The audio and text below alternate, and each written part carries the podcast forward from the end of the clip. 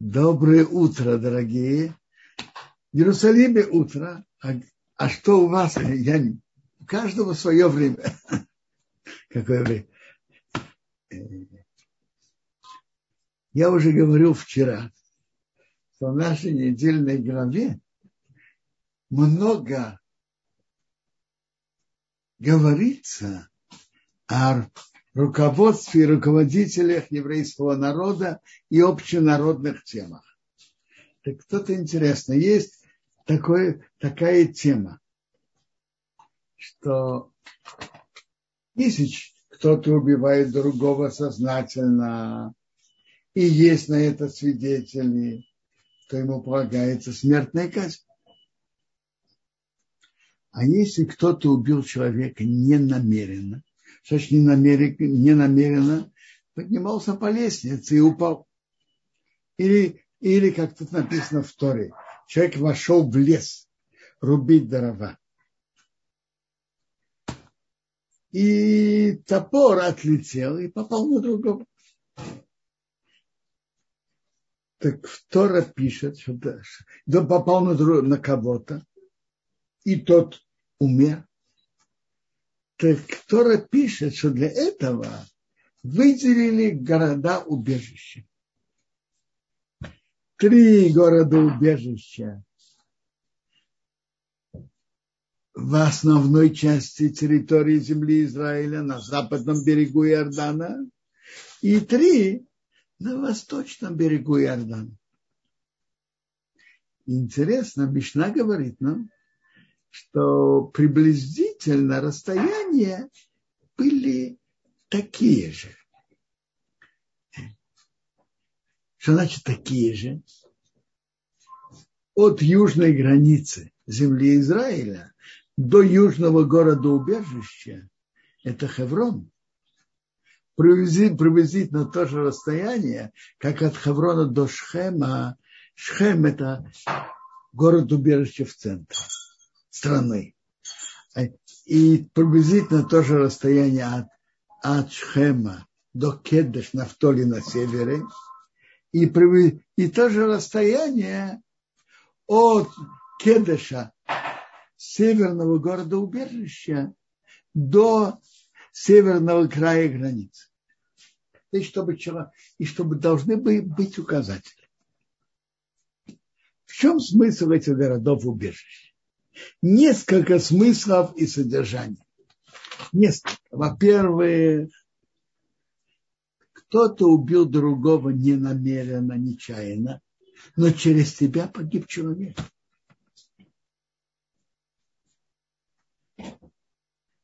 Так его, это как высылка. Высылка. Его высылают.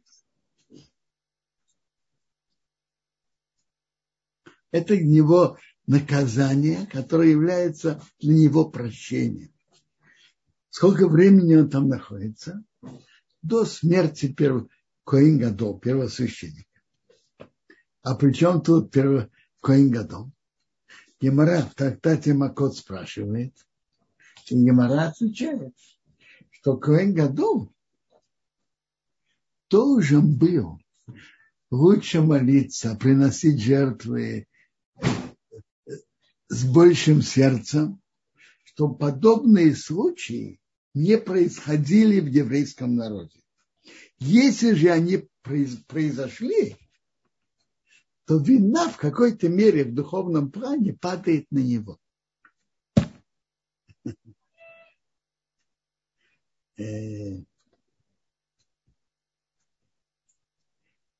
Рамба в своей книге Морена Вухим разберем дальнейшие стороны, и тогда перейдем к Рамбаму. Есть вторая сторона этого города-убежища. Когда тот, кто убил нечаянно, не намеренно, находится в городе убежища, то это родственники убитого не имеют права его трогать. А когда он выходит из города убежища, то у родственников, как говорится, руки открыты. Так это для него спасение от родственников убитого. Спасение от кровной мести. Это вторая сторона. Ну, а третья сторона для родственников это им ставит в рамки.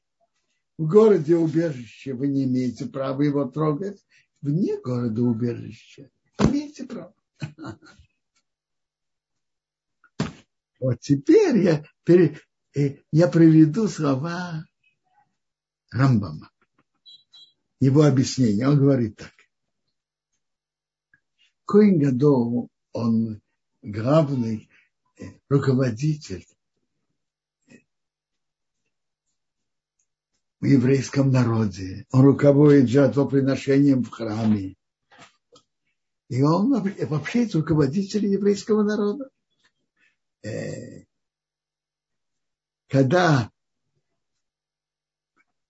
у него спрашивали вопросы, у него были хошаны эйфот, и когда у него спрашивали вопросы, и он был в этих восьми одеждах, то некоторые буквы высвечивались, и он давал ответ, выходить на войну или нет, например. Он был больших и великих руководителей народа. Когда первосвященник умирает, такой великий человек, великий руководитель в еврейском народе, говорит, говорит Рамбам, то это потеря для всего народа. И тогда родственники убитого, их кровь уже меньше кипит. Вы знаете, что говорят? Беда многих, беда всего народа снимает такое чувство боли, что только для себя. Если только у меня боль, только у, меня, у одного человека трагедия, он чувствует эту боль намного тяжелее. Раз весь еврейский народ у него такая потеря, такой великий человек, Коин Гадол, первосвященник, умер. Так э, у кого погиб родственник, его кровь уже меньше кипит. Говорят, беда многих. Это полуутешение для многих людей так у него кровь уже меньше кипит, поэтому он уже он теряет право трогать этого, того, кто убил нечаянно его родственника. И его родственник выходит из города убежища. Это ссылка до смерти первосвященника.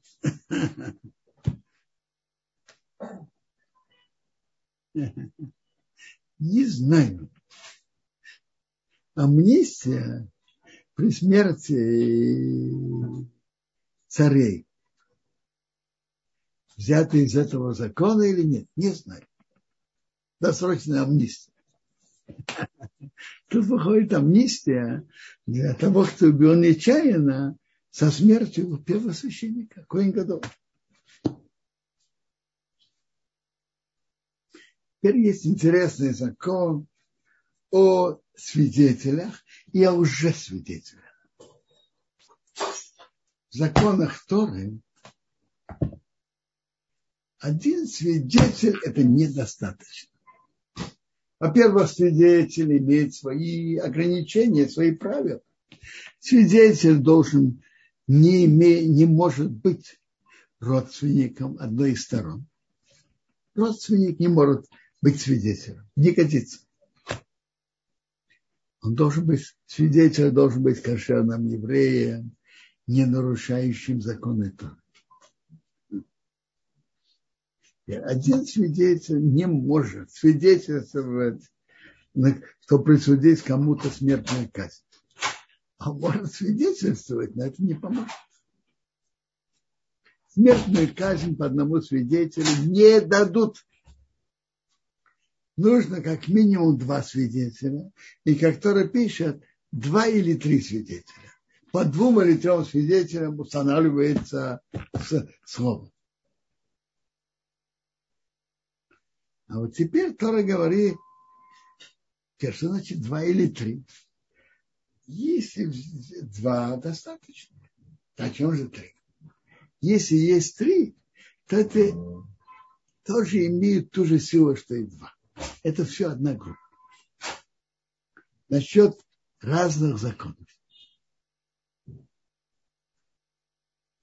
Теперь Тора нам рассказывает, что если фальшивый свидетель будет на человека говорить неверно, станут люди перед Куаним и судьями, которые будут в те дни, и судьи будут хорошо расследовать, а он э, ложный свидетель. Он ложно сказал про своего брата. Значит, брат, про другого еврея. Все евреи братья. Чем они братья? Они братья в митцвот, в соблюдении заповедей. Все евреи не как братья. Сказал, о, сказал свидетель ложный. Он сказал ложь о своем брате. Делайте ему, как он планировал делать своему брату. И убери зло от себя. О чем идет речь? Как это свидетели хорошо расследуют? Как они могут расследовать и знать, кто говорит правду, а кто неправду? Как? А?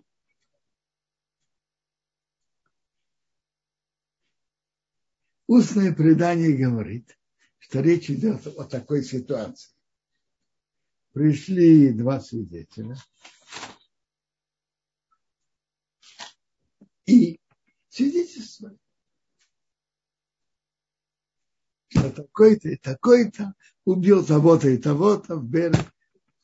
Миша убил Борю в Бершеве в такой-то понедельник в 10 утра.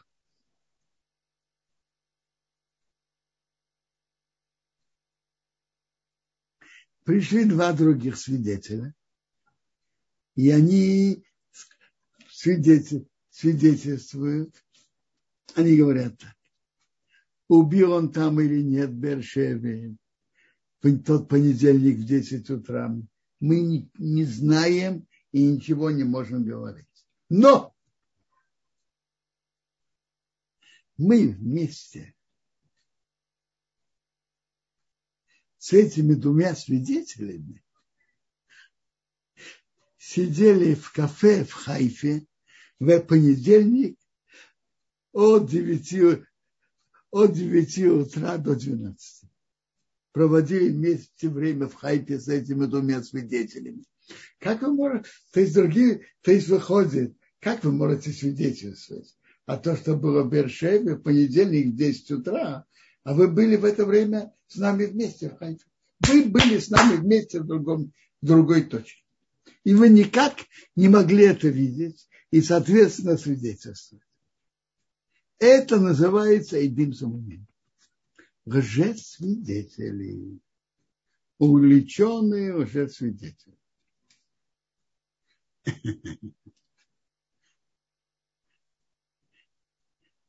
Тора – это решение Торы, что мы принимаем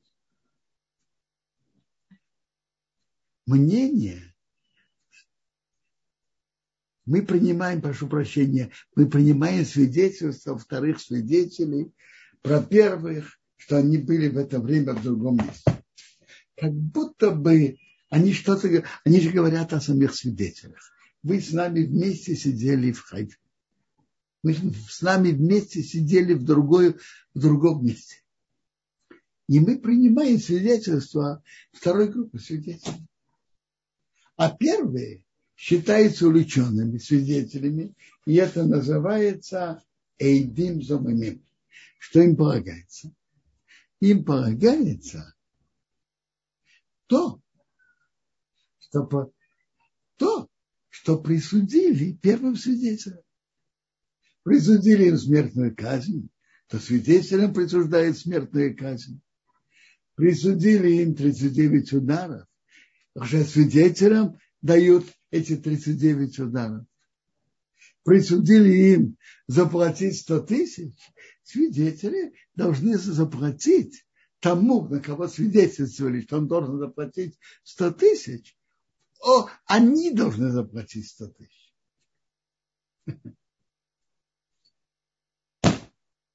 Делайте ему то, что они планировали сделать другому. Гемора говорит, что речь идет, что еще приговор не успели, привести в исполнение, был только приговор. Но приговор должен быть. До приговора им не, полагается наказание. Если Бейдин уже вынес приговор, тогда им дают это наказание. Какое? Параллельное, соответствующее. То, что они по их свидетельству присудили тому человеку. Ему присудили смертную казнь и определенную смертную казнь. Эту определенную смертную казнь дают свидетелям. Ему присудили 39 ударов. Сказали, что он э, ел свинину. Его предупредили и их уличили, то им дают эти 39 ударов. Ему, ему, его обязали заплатить сумму, скажем, 100 тысяч. Свидетели должны заплатить 100 тысяч. Мишна говорит интересное правило. Э, относительно денег, то мы делим э, эту сумму. Было два свидетеля и присудили 100 тысяч. Так 50 платит это один свидетель, 50 второй. Если три свидетеля, каждый платит там 33 с копейками. 33 тысячи с копейками. А вот 39 ударов тут не делят. Каждый свидетель получает 39 ударов. Я, как я уже сказал, это именно случае, когда только был приговор.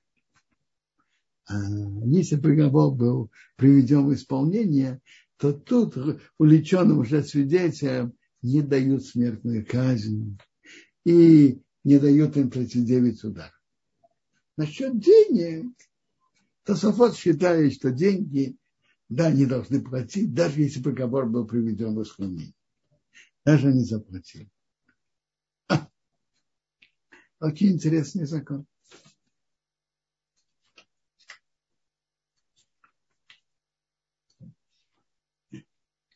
Очень интересный закон. И закон свидетелей нам очень актуален. Сейчас тоже во многих законах Торы нужны свидетели. Один свидетель в суде недостаточно. Если вы обратили внимание, когда производит хупа и кедушин, выбирает двух свидетелей, чтобы они были свидетелями этого кедушина. И это очень важно выбирает свидетелей сто процентов кошерных, которые соблюдают все законы Торы, и которые не родственники, не являются родственниками ни жениха, ни невесты. Э, двоюродный брат, например, это родственник. Они да, не, родственники тут не годятся. И они не должны быть родственниками ни жениха, ни невесты, и не должны быть родственниками между собой. Что обратили внимание на Хопа и Кедушин выбирает двух свидетелей. И выбирает наиболее кошерных людей, которые скрупулезно и замечательно все соблюдают.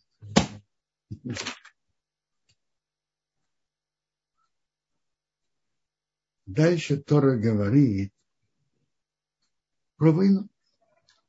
И Тора говорит правила войны.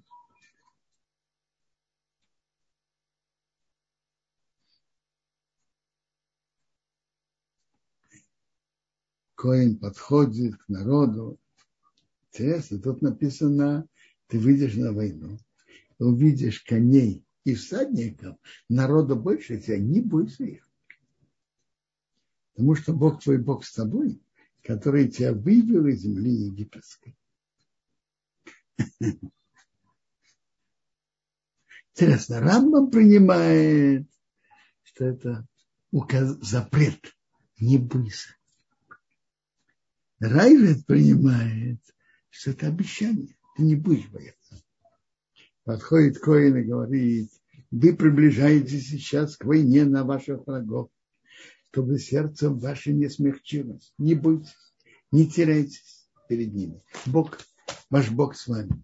Гимара говорит, Тут написано Шма Исраил, слушай Израиль. Если у вас есть заслуга, что вы постоянно читаете Шма Исраиль, это большая заслуга.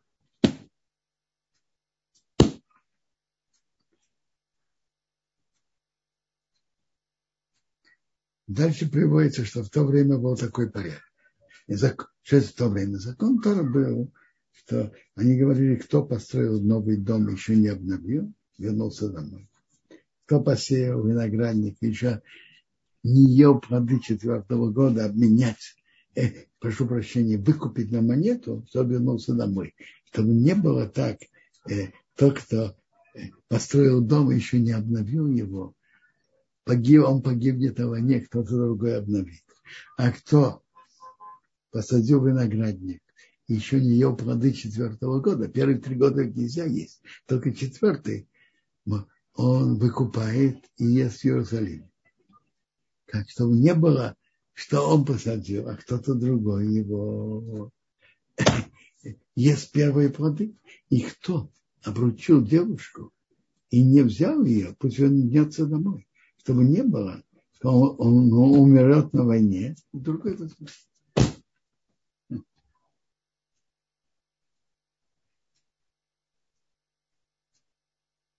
Дальше написано, кто боится мягким сердцем, пусть вернется домой, чтобы не привести к мягкости сердца своего брата.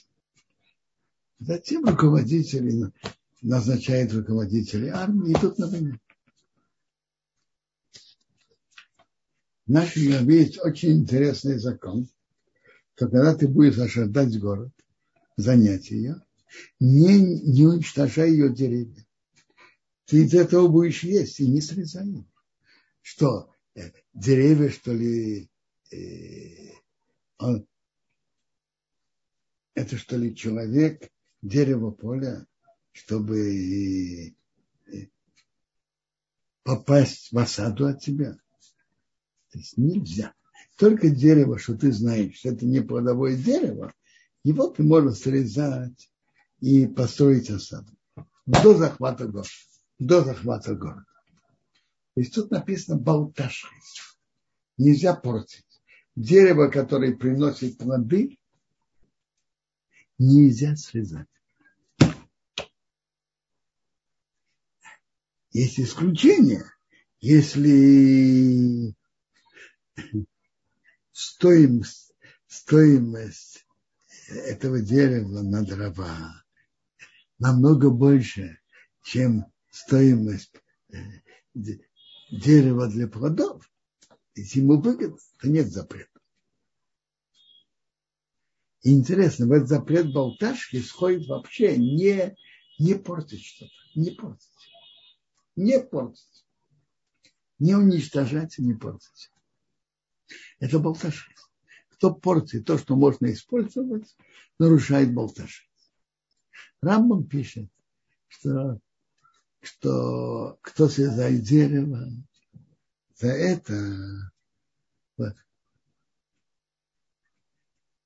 за это запрет Торы, это при нарушении запрета Торы полагается 39 ударов за нарушение, как будто как то же самое, как кто-то ест свинину. На другие, за порчу других продуктов это нельзя, но 39 ударов не дают. Нельзя портить просто предметы, плоды, которые можно использовать. Болташ.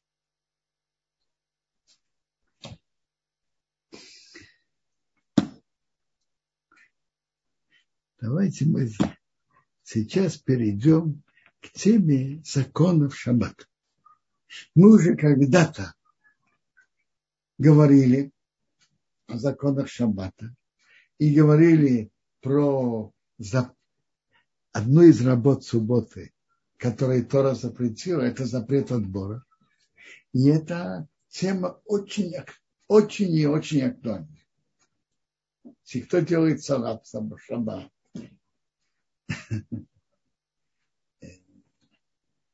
например, то он набирает. Кто-то подготавливает рыбу или курицу к еде. Отделять кости от рыбы, отделять кости от мя, от курицы, это нарушение запрета Бога. От Бога нельзя. Но написано в законе, что при соблюдении трех условий можно делать отбор. Какие-то три условия. Нет, для того, чтобы можно было делать отбор, необходимо и достаточно три условия. Первое. Надо отделять съедобную часть, которую мы используем, от отброса, который мы не используем. А не наоборот. Надо отделять нужную нам часть от ненужной. Вот, например, человек хочет подать э, есть семечки и шелуха. Ну, давайте, знаете что, начнем раньше разбирать рыбу и кости. Рыбу и кости надо отделять, отделить рыбу от костей и подать на стол. Отделить рыбу от костей. А, а наоборот, это запрет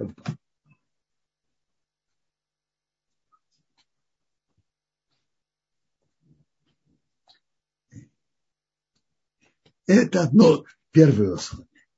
Второе условие. Это можно делать сразу и непосредственно перед едой, а не за долгое время перед едой. Приводится в течение полчаса перед едой, можно это сделать, а не за долгое время перед едой. Или получаса перед едой можно это делать. Второе. Третье условие. Можно это делать, но не специальными инструментами отбора. Специальными инструментами отбора нельзя в любом случае. Эти три условия я повторяю. Во-первых, три необходимо и достаточно три условия. Первое мы отделяем съедобную часть от несъедобной, то, что называется на иврите охал псолы, а не наоборот. Второе необходимое условие. Мы делаем это сразу, для непосредственного использования сейчас.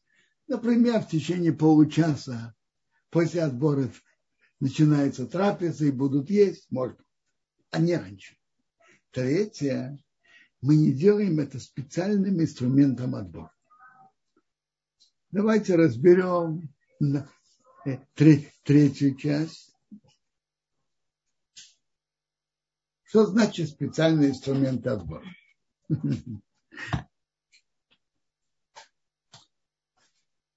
Хозяйка хочет подать к столу или кому-то налить, кому-то подать.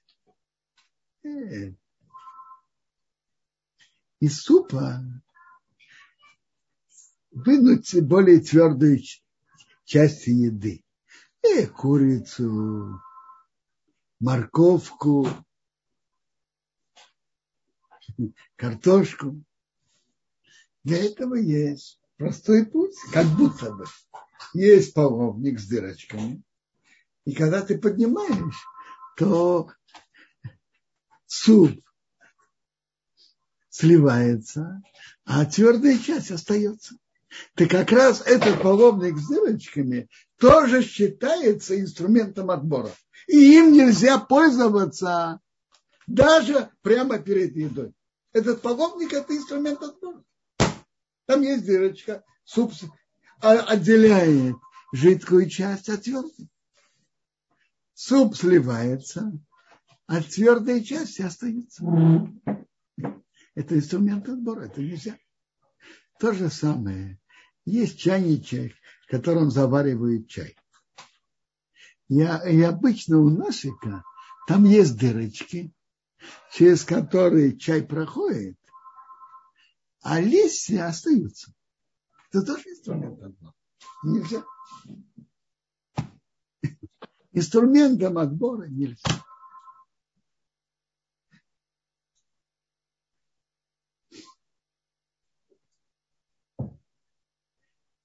Давайте продолжим. Мы говорим три условия. Можно отделить съедобную часть от несъедобной, а не наоборот. Теперь.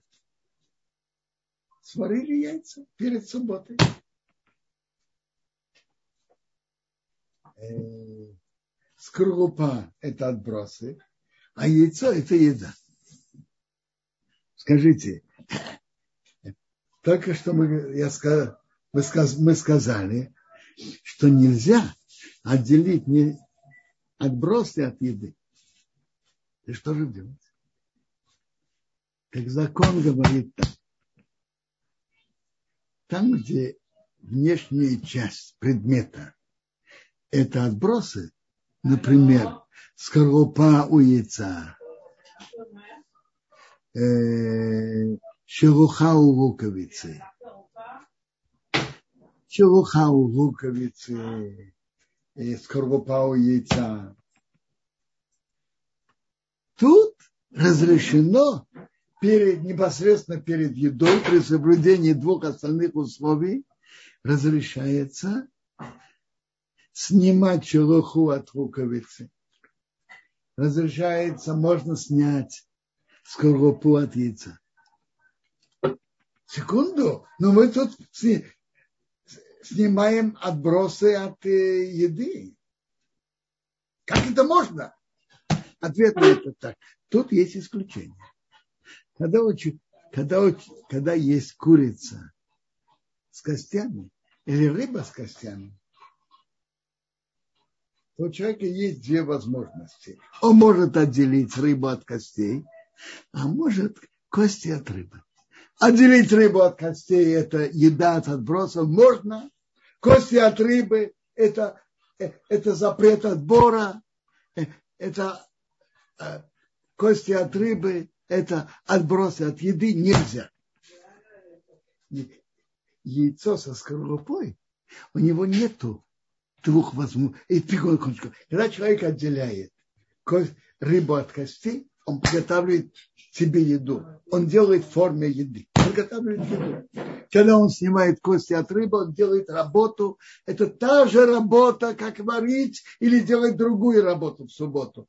Та же стопроцентная запрещенная работа.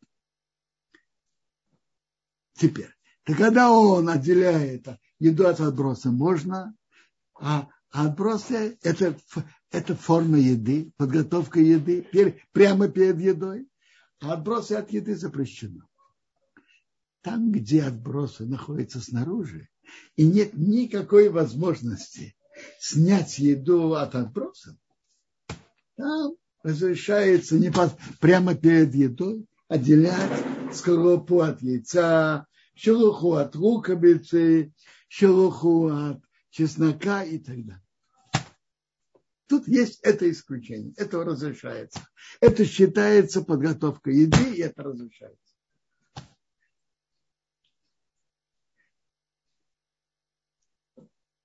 Ну, может быть, вопросы по теме. Я хочу продолжить эту тему. Тема довольно широкая. А, Квадарав, спасибо большое за урок. Вот я смотрю, Хая спрашивает, скажите, пожалуйста, Например, помыла яблоки, положила на тарелку. Можно наклонить тарелку, придерживая яблоки рукой, чтобы слить воду. Смотрите, так как яблоко крупное, и, и крупное, оно не смешивается с водой, это не считается, что они смешаны, и это можно. Это не отбор, запрет отбора начинается, когда не смешивается. Вот если была какая-то крупа э, супа, и отлить суп, пока он льется спокойно, сливается легко, это еще тоже не смешано.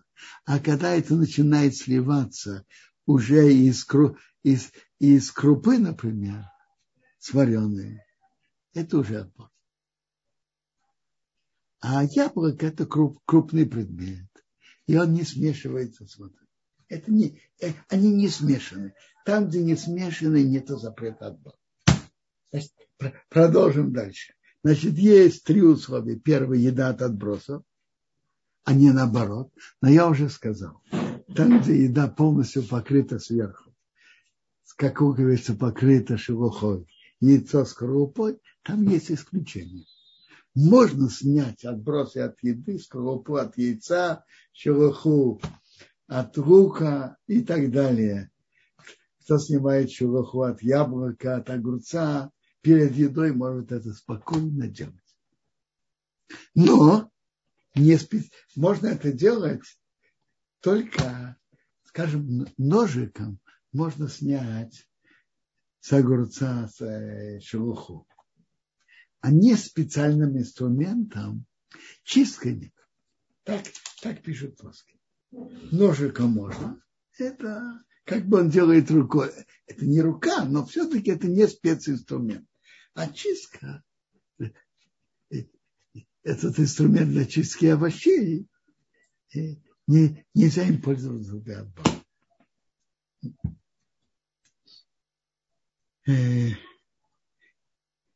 инструментом отбора нельзя в любом случае пользоваться, как я вам, как я привел пример, что, скажем, половник с дырками, с дырочками, который сливается жидкость, это, это как, э, а твердая еда остается там, это как инструмент отбора. Ну и третье, очень важно, что это можно делать прямо, только прямо перед едой. Например, в течение получаса перед едой.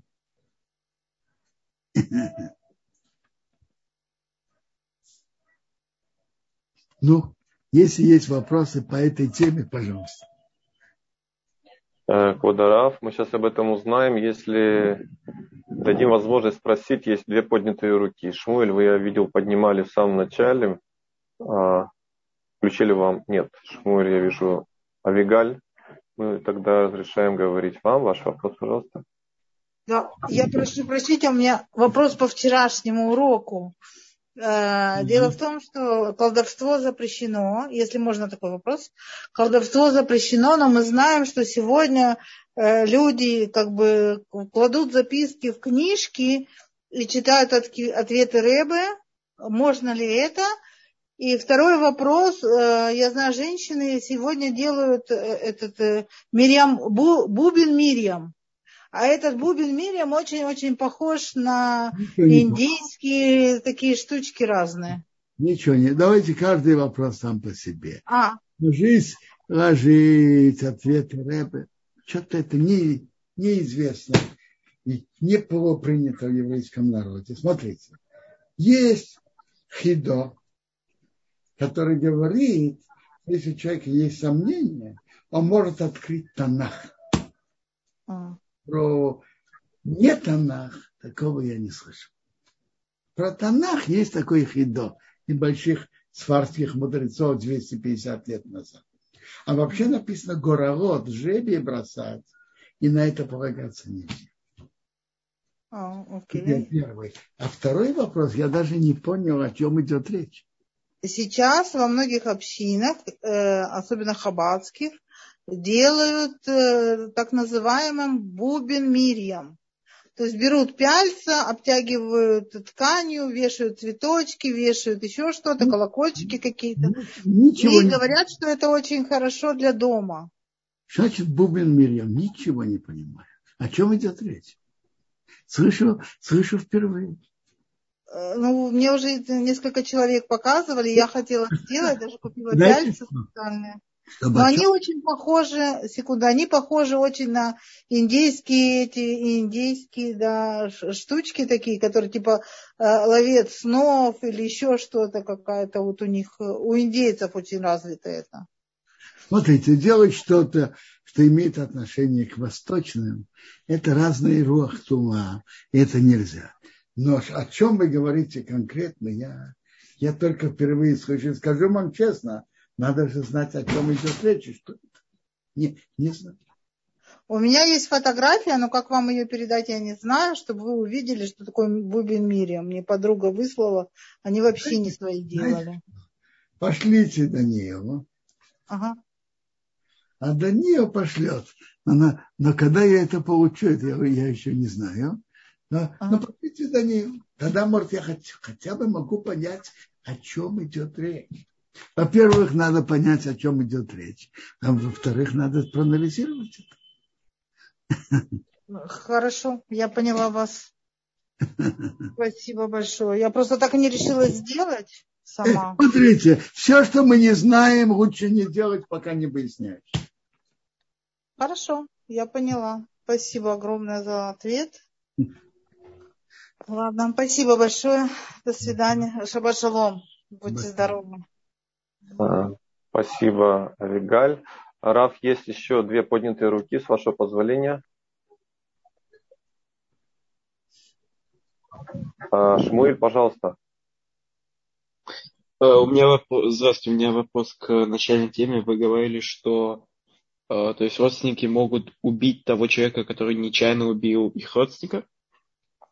Смотрите, э, для того, чтобы это делать, должны же быть свидетели, которые свидетельствуют, что он убил. И без, чтобы это принял. Поэтому на практике сейчас такого бедина нет. Поэтому сейчас этого не, не будет. Без не будет принимать а до того, как есть свидетели. И без принял. То, что написано в Торе, когда были свидетели, и без их. Еврейский суд и 23 членов, я, честно, я не помню, из трех или двадцати трех. Надо, надо лучше учить Гемару Санедрон и помнить, сколько членов суда должно быть. И они должны принять этих свидетелей. И после этого, если он выходит из города убежища, то, как говорится, у них руки открыты. В то время так, нет судей, чтобы это приняли или могли принять. Это что-то хорошее? То есть это, не знаю, это мецва или что-то такое, это что-то хорошее, если, или это что-то плохое? Или как к этому относится то? Давайте скажем так. Есть Гемара в Макот. И там есть спор. Рабейси Аглили и Рабакива.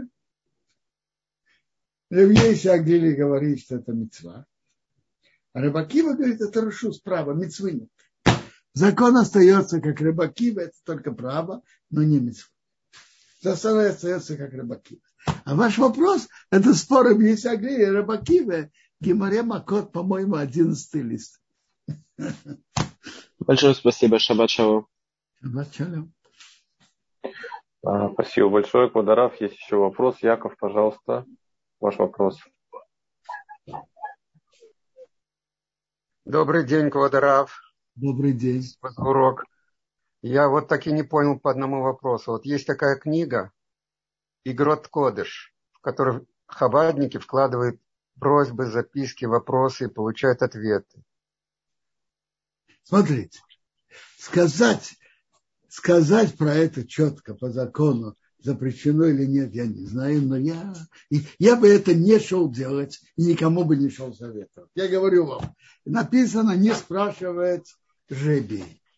Написано, это написано в Шухунах.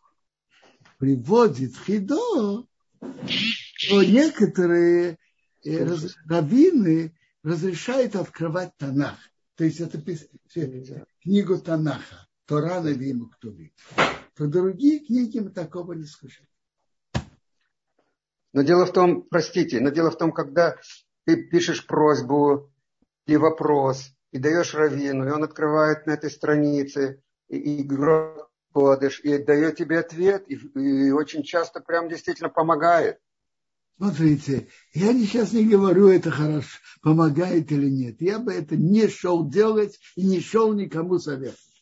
Я боюсь, даже что это пахнет, написано до Рейшела Мейсим, обращаться к умершим. Ведь Ребе за отца уже умерший. Как бы к нему обращаться? Я не знаю. Входит ли это в этот запрет? Не входит, не знаю.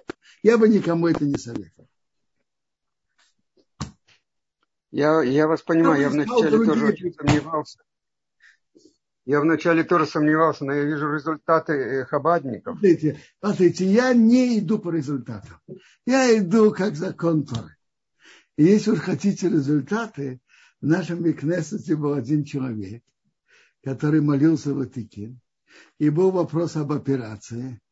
Он хабадник, и он пошел спросить. И ответ был делать операцию, и, и операция закончилась печально. Но я не иду по Я рассказываю вам факт, который был. Но я не иду по результатам. Вопрос это по Торе или нет. Спасибо большое, спасибо. Спасибо большое, Квадараф. Еще вопрос есть у Леи. Можно нам идти к целителю? Не совсем понимаю. К врачам? Слышь, Полин, написано... Это не в Торе там. Мишпатим написано. Верапи и рапи, чтобы лечил. Микан нет нарушил схорейца верапис. Врач может лечить, Тора дала право. Есть, может быть, большие цадыки, только идут молитвы. А, а обычные люди, а иногда и, и Томиды Хахамим и цадыки врачам. В чем, в чем тут сомнение? Человек, у которого большие заслуги, может быть, может иногда обойтись без этого, но надо быть таким большим человеком. Квадраф, я, может быть... Как, как, как Рамбан пишет, что у человека, который полностью служит Богу, что ему идти к врачу? Ну, есть такие люди, которые на таком высоком уровне, но для этого надо быть. А, я, я, я, не, я не понял, в чем вопрос. К врачам идут. Я, я, может быть, возьму на себя смелость, э, если я правильно понимаю вопрос. Э, имеется в виду не традиционная медицина, а целитель, который травник, или у него есть какая-то гомеопатия, вот такие вот средства. Послушайте, вопрос тут немного, вопросы другого типа. Э, травник, давайте скажем честно, медицина когда-то начиналась с траволечения. И траволечение – это такие же это лекарства, которые сделаны природой. Они работают, не, может быть, не так быстро, но это, это то же самое лечение. Э, две тысячи лет назад, и не только две тысячи, сто, двести лет назад были специальные сборники траволечение сейчас тоже. Это такая же медицина. Медицина этого типа, этого типа, без диплома. А, или диплома каких-то курсов. Это тоже лечение. Гомеопатия, вопрос же другой. Действительно ли это медицина? Кажется, как я видел из и практики, что да. Но гомеопатия может иногда попасть, а может промахнуться. Но, между прочим, и медицина может тоже промахнуться. Но миопатия это может быть чаще. Промахнуться. Это медицина. А вот разные восточные, которые ты не знаешь, с чем это связано. И, может быть, это имеет отношение к каким-то темным силам тоже. А траволечение, миопатия это какие-то формы медицины, как есть китайская медицина и так далее. Спасибо, Квадараф. Еще был вопрос у Авиталь Хаи. Вопрос не по теме. Если человек не сделал на тела ядаем утром, потом купался в море, снимает ли такое купание э, Тумат Лайла? Должен ли все равно сделать на тела ядаем? Смотрите, он же может очень просто. Трижды окуну, трижды окунуть руки в море. Так мне кажется. Я не встретил это в законе, не знаю. Но, наверное, трижды окунуть в море может помочь.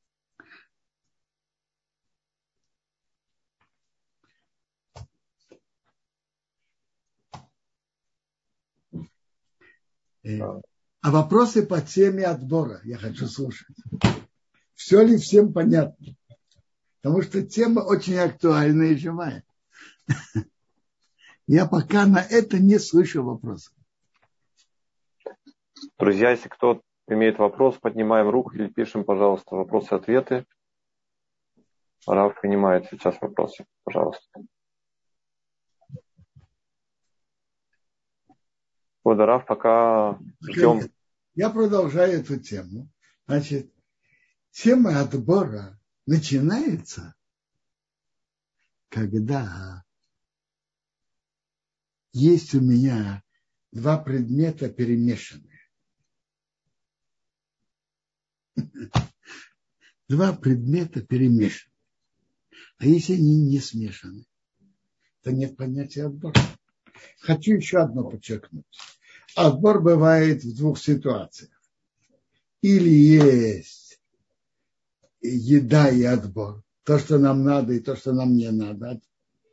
А есть другой вид отбора. Перемешаны два вида. Перемешаны фисташки и семечки. Перемешаны. Так если они перемешаны, отобрать их, фисташки отдельно, семечки отдельно, это отбор.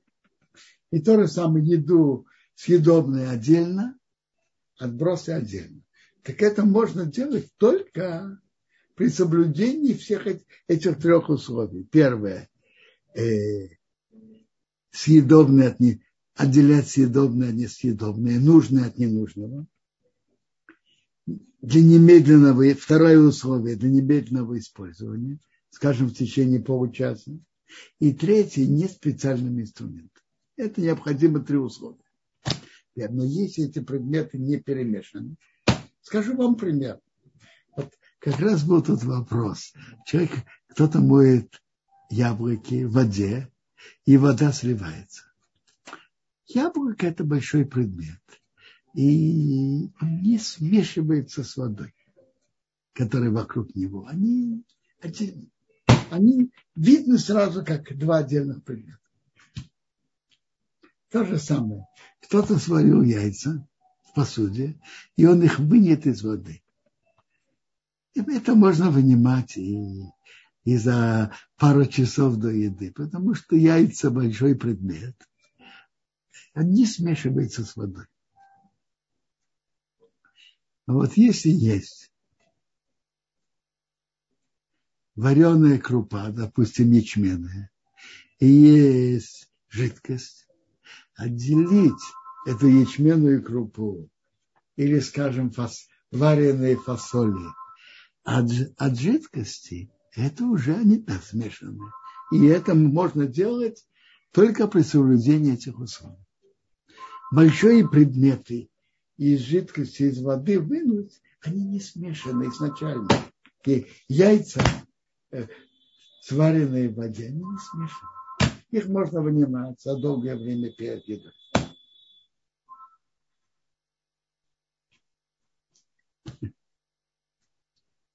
То же самое. Значит, прежде всего, чтобы был запрет отбора, нужно, чтобы предметы были перемешаны. Так, например, фисташки и семечки.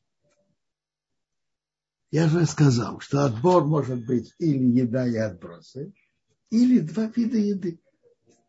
Допустим, фисташки и семечки перемешаны. А вот если лежат фисташки, а дальше лежат семечки, есть линия, на которых лежат и фисташки, и семечки. Смешаны они только на линии, где они смешаны. Там, где только семечки, только семечки, они не смешаны. Семечки возле семечек можно, можно брать в сторону. Там, где только фисташки, можно брать. На линии их смеси, о, вот там они смешаны, и там есть запрет отбора. Ясно? Э, второй пример подобный. Его приводит уже Мишнабруга. Вы знаете, когда она настаивает на долгое время молоко, молоко превращается в кислое молоко.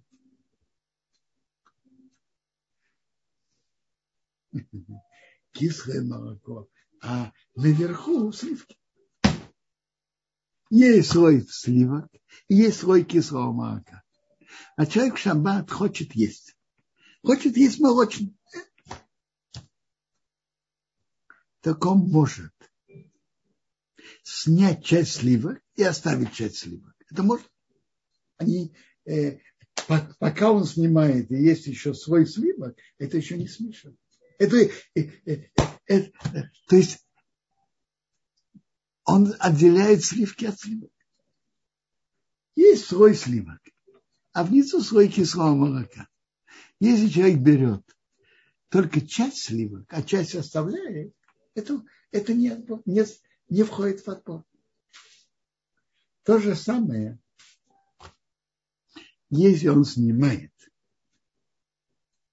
Наоборот, он берет сливки и часть кислого молока. То есть он берет вместе сливки и часть кислого молока. Это не отбор. Потому что когда он берет все вместе, то он проходит по линии в середине кислого молока. Это он может сделать. А вот если он хочет отделить точно э, сливки от молока, от кислого молока, это нельзя. И это нельзя делать даже до немедленного использования, потому что он же это делает специнструментом, ложкой. А ложка тут является специнструментом. Ложкой лучше, лучше отделить, чем рукой. То есть, когда есть кислое молоко наверх, внизу, а наверху сливки, если он берет только часть сливок, это никакой не отбор. Потому что они не смешаны. То же самое, если он берет сливки плюс кислое молоко и проводит, идет по линии в середине кислого молока. Не, не обязательно в середине, но внутри кислого молока. Это опять не отбор. Запрет отбора только если он берет сливки и оставляет кислое молоко. Это, это всем ясно? Кударав, спасибо большое. Да, как раз появилось много вопросов по теме отбора. Давайте. А, Дина спрашивает, можно ли чистить свежий огурец и яблоко? Можно, но непосредственно перед едой и не чисткой, а ножом. Можно перед едой и ножом, но не чисткой. А, спасибо большое. Виталь Хая спрашивает, насколько должны смешаться предметы, чтобы являться смесью яблоки и бананы в общей тарелке, будет ли это смесь? Вы спрашиваете хороший вопрос. Иногда крупные предметы не похоже, что это смесь. Но это, не, это уже задавали этот вопрос хорошими поколениями до меня. Не ответили однозначно. Я тут не... Поэтому я бы, я бы брал только то, что я хочу. Если я хочу яблоки, я бери яблоки, бананы, бери бананы. А вот если в одном боку лежат яблоки, в другом бананы, отделять бананы от банана, бананы, которые сбоку, можно отделить. Яблоки, которые сбоку, можно отделить. Потому что они вообще не смешны. А, спасибо большое, Кударав. Еще вопрос. А, Анна спрашивает, уважаемый Равбенсион, Большое спасибо за урок. Вопрос. Взяв в рот кусочек рыбы, если почувствовали косточку и вытащили ее изо рта, будет ли это отбором? Это можно. Изо рта можно. Между прочим, вы знаете, говорят, что то, что евреев принято гефилта фиш, знаете, что принято гефилта фиш в еврейском народе? Одна из, из причин этого чтобы не ходить э, вопросы отбора. Гефилта фиш, нет там отбора, все, все годится в еду. А то, что спросили, изо рта можно. Говорят так, Бейсалгиви так делал, так говорят.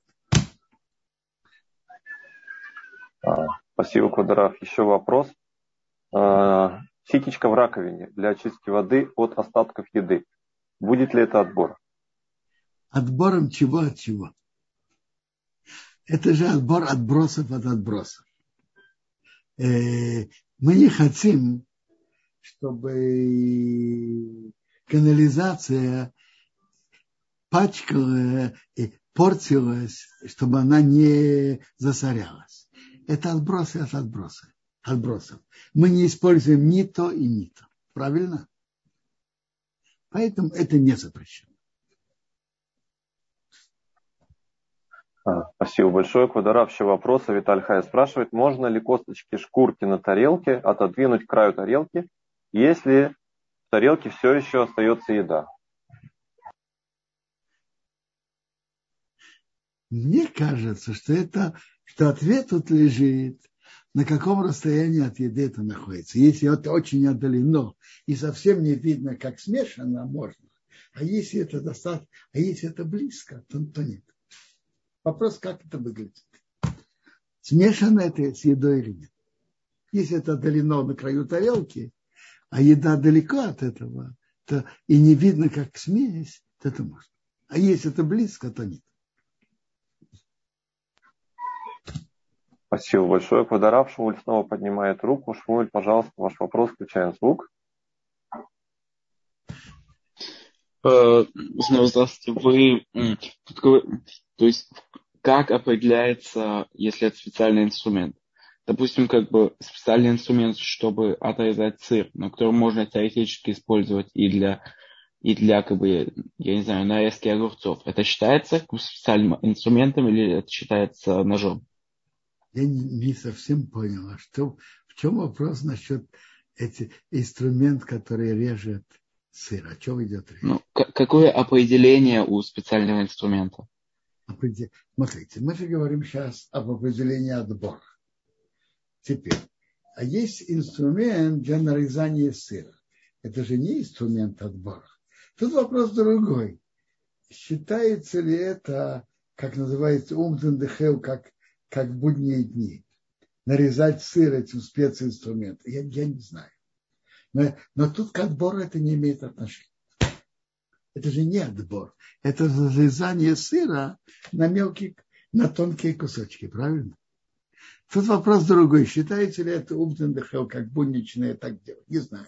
Но к отбору, но отбора же тут нет. Он не отделяет что-то от чего-то.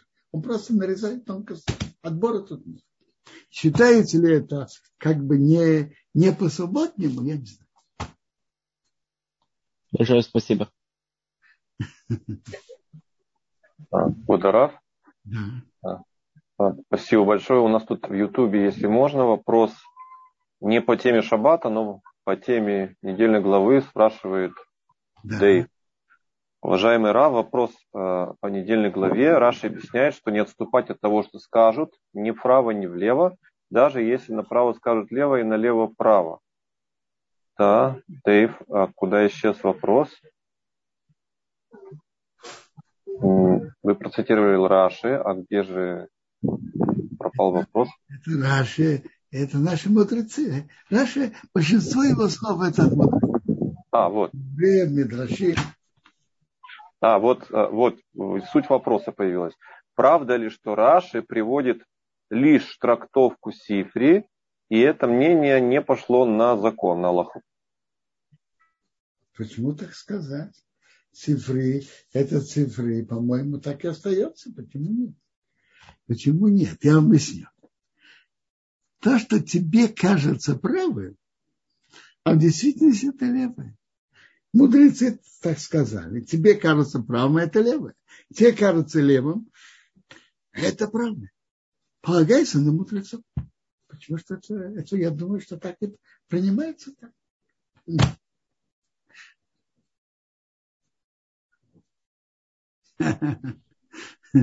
на эспеде про Хазуныша его старший брат Рабмейр Карелич сказал, и я не помню, или он, или его гис, Рабшмур Грейнаман сказал, что если бы Хазуныш ему сказал ложить филин на правую руку, он бы это делал. Ну, наверное, это... А то есть он имеет в виду, что он полностью полагается на него. Даже в его глазах это иначе.